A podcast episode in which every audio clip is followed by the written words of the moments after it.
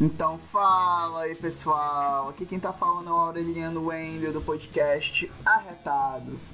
E hoje a gente tá com o nosso quadro de história, com o tema de ditadura militar brasileira. Então, bora lá?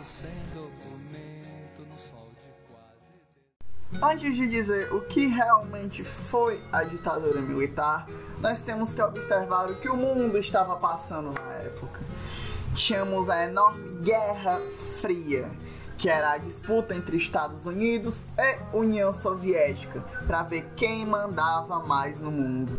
O Brasil fazia parte do bloco capitalista, com certeza, do lado dos Estados Unidos. Nós tínhamos um presidente chamado Jango. Jango.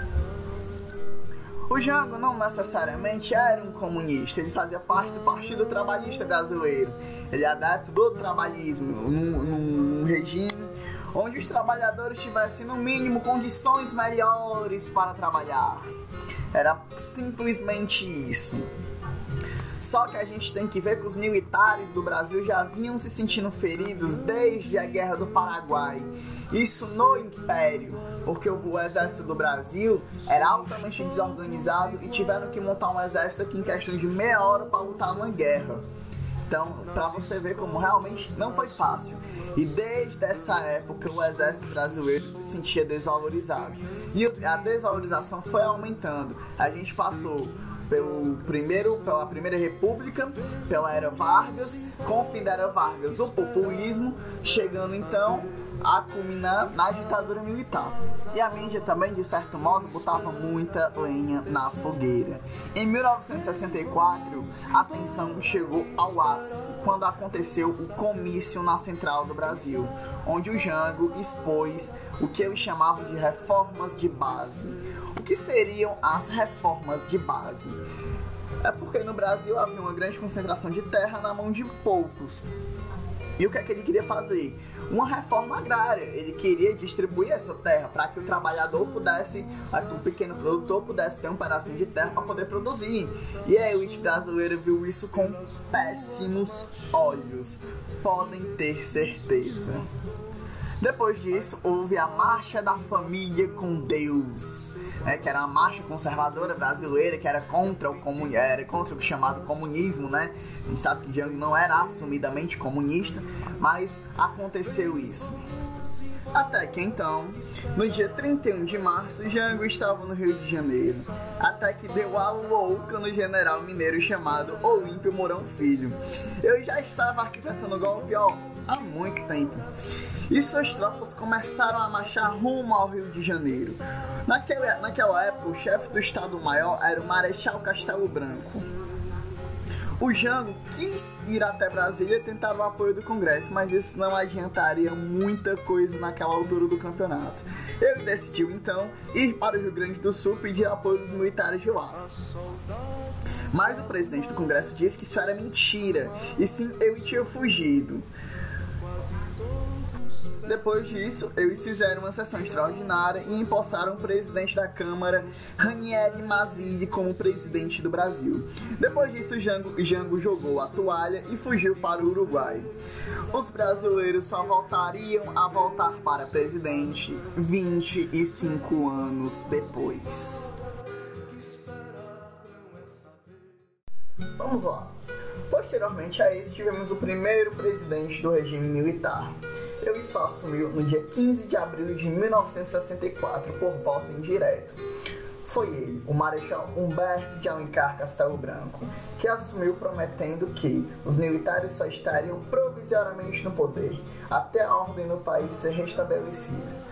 Mas a contrapartida começou a grande era dos atos institucionais, que basicamente eram leis impostas pelos militares Logo no início, nós tivemos o AIM, que suspendeu a Constituição por seis meses e dizia que o governo podia caçar os direitos políticos de qualquer pessoa. E a partir daquele dia, o voto direto para presidente tinha acabado. E outras eleições ainda, outras eleições ainda eram mantidas. Para governadores e prefeitos.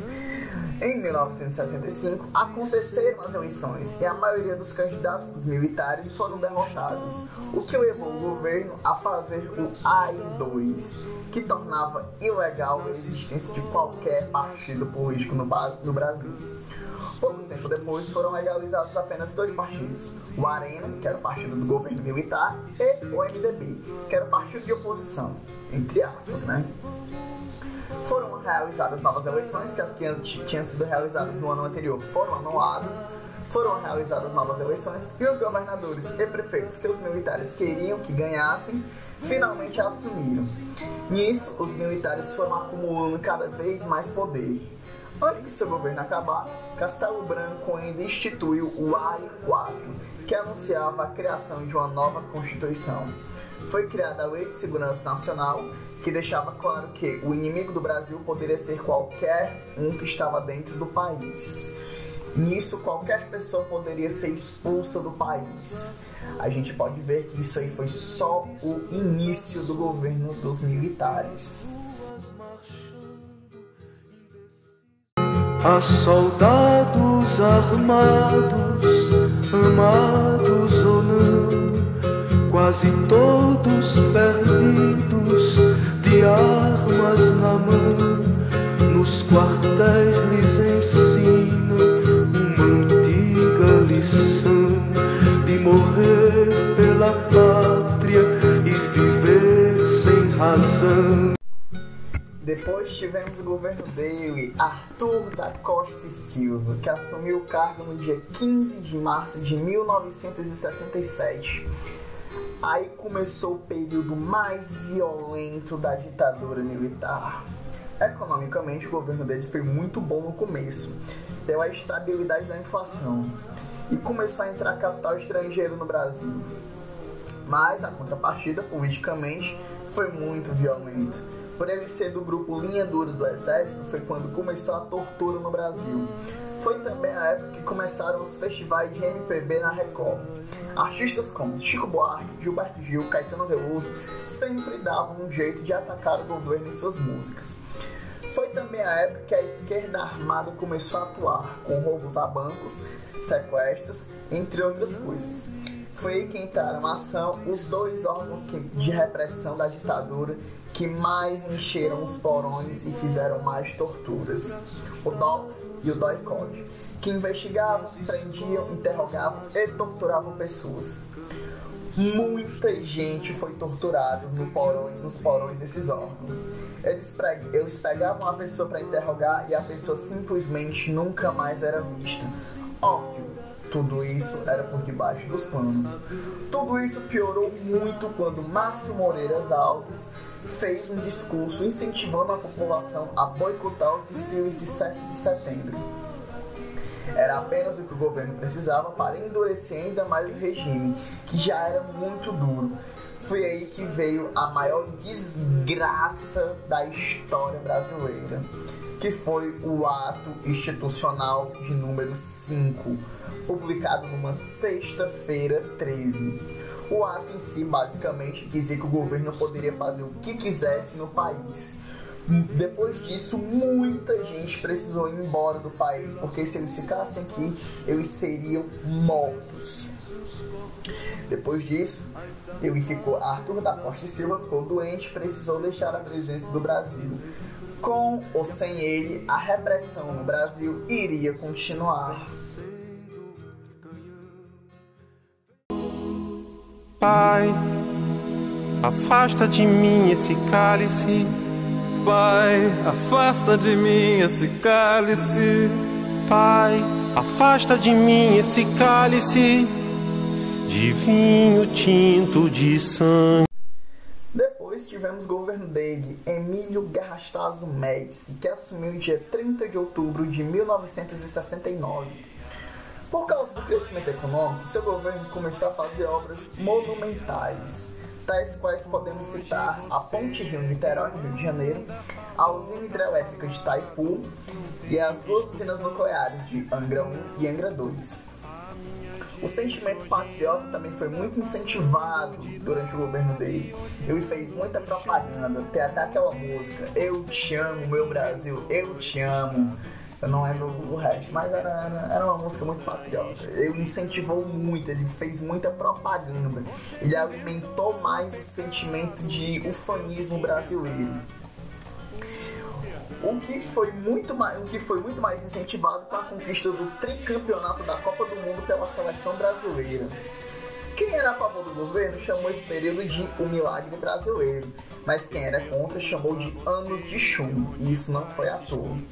Logo quando eles começaram a foi logo quando eles começaram a aprimorar as técnicas de tortura, tais como pau de arara, choques elétricos. O governo Médici foi de longe o que mais torturou durante o regime militar.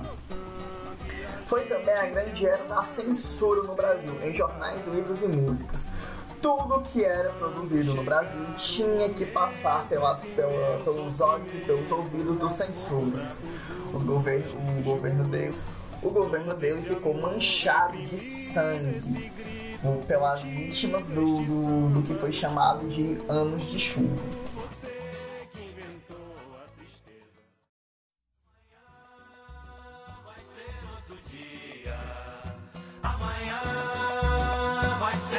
chumbo.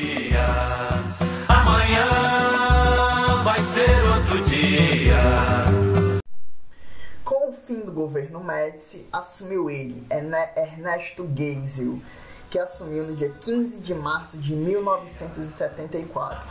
Com Geisel, o regime militar começou a engatinhar para o seu fim. Ainda era um engatinhamento muito sutil, mas pelo menos começou o processo de reabertura.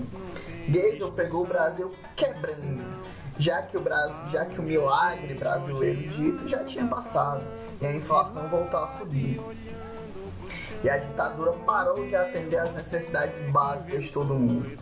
Ele tentou diminuir o poder dos órgãos de repressão para dar um freio, na, um freio nas, nas torturas. Foi com ele que os atos institucionais chegaram ao fim. Finalmente, depois de vários anos de muita tortura, mortes, repressão, muitas coisas ruins, o ato institucional 5 finalmente deixou de existir. E nós finalmente começamos a caminhar para o nosso último presidente do regime militar, que foi ele, Figueiredo.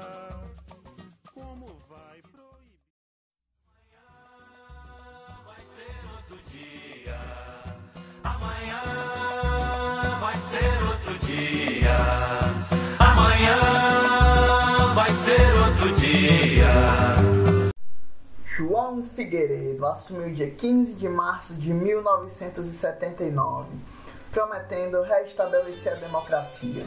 Uma das primeiras coisas que ele fez foi a lei da anistia. Todo aquele pessoal que havia se disposto o país depois do AI-5 estava oficialmente autorizado a voltar e perdoado pelos seus crimes, entre aspas, né? porque naquela época era crime ser contra o regime militar. O problema é que a lei também perdoava crime, os crimes dos torturadores. O grupo Linha do Exército não queria de jeito nenhum a reabertura política do país. Fizeram atentados, dentre eles o mais famoso o atentado do Rio Centro, que matou um sargento, entre outras pessoas. E eles queriam culpar a esquerda disso. Sobre tudo isso, Figueiredo afirmou: tem que abrir mesmo, e quem não quiser que eu abra, eu prendo e arrebento. Como a gente pode ver, nem ele aguentava mais a ditadura. Outra coisa importante foi a reforma política, que permitia a volta dos partidos políticos.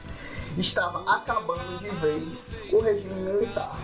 Logo depois começou o movimento das diretas já, com manifestações de quase um milhão de pessoas até que em 1985, com 72% dos votos, foi eleito ele, Tancredo Neves. Era oficialmente o fim da ditadura militar no nosso país.